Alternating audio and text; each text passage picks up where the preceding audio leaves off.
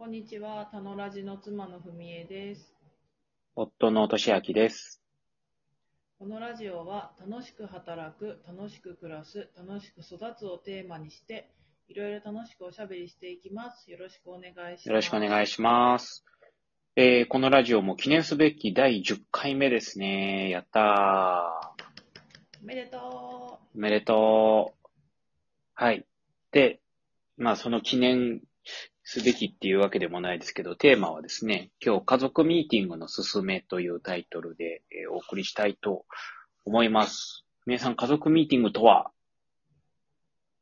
家族ミーティングとはですね、まあ、家族の、家族で、なんかい、あの、生活している上で、いろいろ思っていることとか、あの、いいなと思っていることも含めてですね、改善してほしいこと、もろもろ、そこにこう出して、まあ、あの、今後どうするかとかを話していく時間です。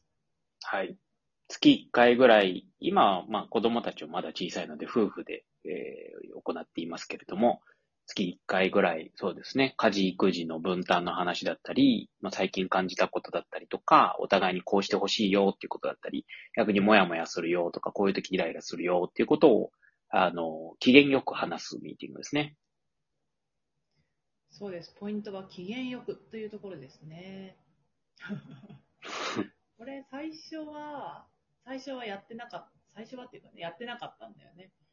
で、だけど、やっぱこうイライラしたことを、イライラしたその瞬間に、イライラした気持ちも乗せて伝えると、うん相手も全然受け取れないし、こちら側も、なんかね、鋭いボールをこうピューンって投げるから、まあ、受け取れませんよね。でそういうことが重なっていて、うん、なんか、お互い良くないよねっていうことに気がついて、うん。じゃあ、受け取る準備をちゃんとね、ミットを持って、えー 優しいボールを投げられる状態の時に話をしようっていうことになって、家族ミーティングの時間を設けてるっていう感じだね。そうだね。まあ我々も、あの、ね、いつも仲いいわけではないというか、あの、けん、喧嘩というか、いいざこざもイライラもお互いにありますけど、その時に何かを解決しようと思って全く解決に導かれないんだよね。あの、さっき言った通り、こう、ボールをぶつけ合ってしまうので、あの、まあ、なんか、そうね。この、この問題について解決したいとか、より良くしたいっていうよりは、相手をやっつけたいっていう気持ちが正直入っちゃうから、そういう時に何を話してもあんまり良くないので、あの、フラットに機嫌よく、そういえば、あれって、もうちょっとこうできるといいねっていう話をして、まあ確かにね、どうしようかっていう話ができた方が、お互い良いですね。そうだね。いや今、としあきさんはやっつけたいって気持ちがあるんだなっていうのを思ったし、それを聞いて私は謝らせたいって気持ちがあるなって思った。私は、私は悪くないみたいな。今ああ。私は悪くなくて謝らせたいと思ってるんだ、僕に。謝ってほしいって。おおいやあなたが悪いからあなたが謝んなさいよって思ってるんだと思すごいね。ふみえさん全然謝んないもんね。う。うん。だから謝らない。わかったね。なるほど。まあちょっと本題と異なりますけど、そうですね。お互いのその。ネガティブな、そうね。なんか怒りのパターンとか、なんか、そのものじゃないところで、その自分の負の欲求を満たしたいっていうことに人間引っ張られてしまうので、そのまま相手と話してもいいことないよね。うん。なんか最終的には何に怒ってるのかよくわかんなくなるもんね。そういう時。そうだね。怒るために怒っちゃうみたいなことあるし、もうね、まあ、最近はそうでもないけど、結婚したばっかりで、それこそ家族ミーティングの制度も導入していなかった頃は、まあ、例えば僕が、ふみえさんをギリギリ、ギリギリというか、隅っこに追い詰めるまで、い、なんか、いっぱい詰めちゃうみたいなことあったよね。うん。うん。ななんも出てこないね。なんか何も出てこないし、なんか出したら、それはそれでそのことにムカつくから、うん。何もいいことないよね、あれね。うん。だって、ムカつくこととか、やっつけることが目的だもん。いや、そうだよね。うん。解決することは目的じゃなくなっちゃってるからね。そうだよね。もう今はそこにいいことがないって思ってるから、うん。凍結って叫ぶっていうことにしたよね。凍結ね。うん。うん、まあ一時、なんていうか、もう、据え置きにして、扱わないことにして、お互い別々の時間を過ごし、あの、まあ、い、いなんていうか、い一緒にいないというか、もう、一旦離れて、冷静になったらまたちょっと話すぐらいですね。うん。そうだね。この冷静になる時間が、我々の場合は必要だよね。なんか一緒にいるとよ、なんかもう存在が、だけでちょっとイライラそうだね。イライラしてくるね。うん。うーん、そうなんだよね。増幅し合っちゃうからね。なんか。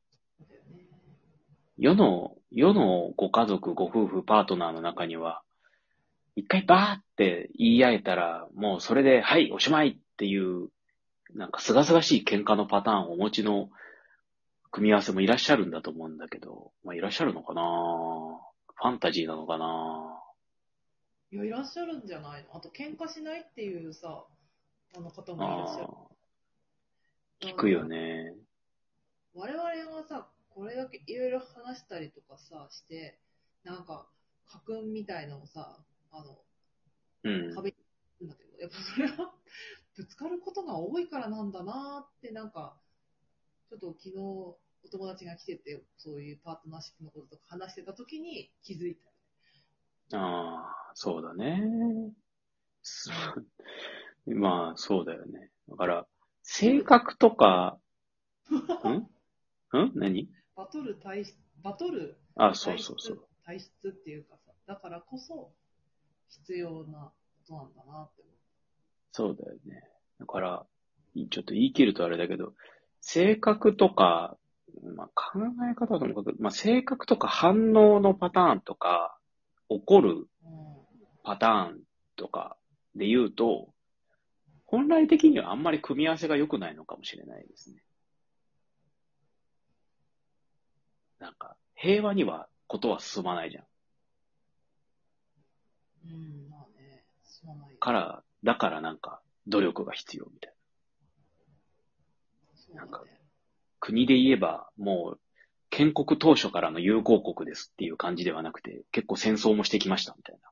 だから、あの、割とちゃんとした条約が必要ですみたいな状態だよね。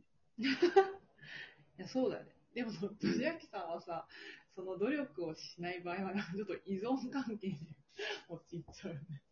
何それ？急に。え？どういうこと？あ、ぼ、僕が相手を依存させるっていうこと？そうそうそうそうそう。ああ、まあそれね。あんま良くないよね。まあそれって、うん、結局依存っていうか支配だからね。いや、そうそうそうそうそう。うん。良くないんですよ。それは本当に良くないですね。属国にしようとしちゃう。そうそうそうそうね。うん。私は属国にはならない。うん。いや、そうそう。したくもないし。な国として。はいはいはいまあ、なので、なるほど。条約なんですね。そうですね。だから国家間会議を定期的にやらないと。いや、そりゃそうだよね。侵略されちゃうよね。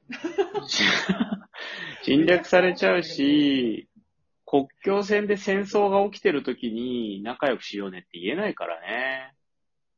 一旦、もう停戦、停戦、凍結、戦争やめましょう。もう、だってそれがいいことを生まないって分かってるから、戦争はしない。で、ですね。お互い冷静になれたらね。そうそうそう。お互い自分の国を平和にして、で、冷静になれたら国家間会議というか、まあ、むしろ、冷静、うんと、国家間会議をもう、あの、えっ、と、習慣にしておいて、それはもう常に冷静に、あの、平和に話しましょうっていう取り決めでやるっていう感じかな。そうだね。うん。う面白いね。このそう例え。ですね。そうですね。なんかでもすごい納得したっていうか。うん まあ、そういう意味では、ど、うん、あ子供がもうちょっと大きくなってきたら、うん、あの、属国にしないで、うん、あの、一人の、一つの国として、うん、あの、ちゃんと条約を結びながら、うしていくっん。てことですね。そうだね。今はまだなんていうか、国の中で育まれている独立予定のある、なんかこう、なんだ、国候補というか、そうだね。まあ自治、自治区ぐらいの感じだけど。自治区。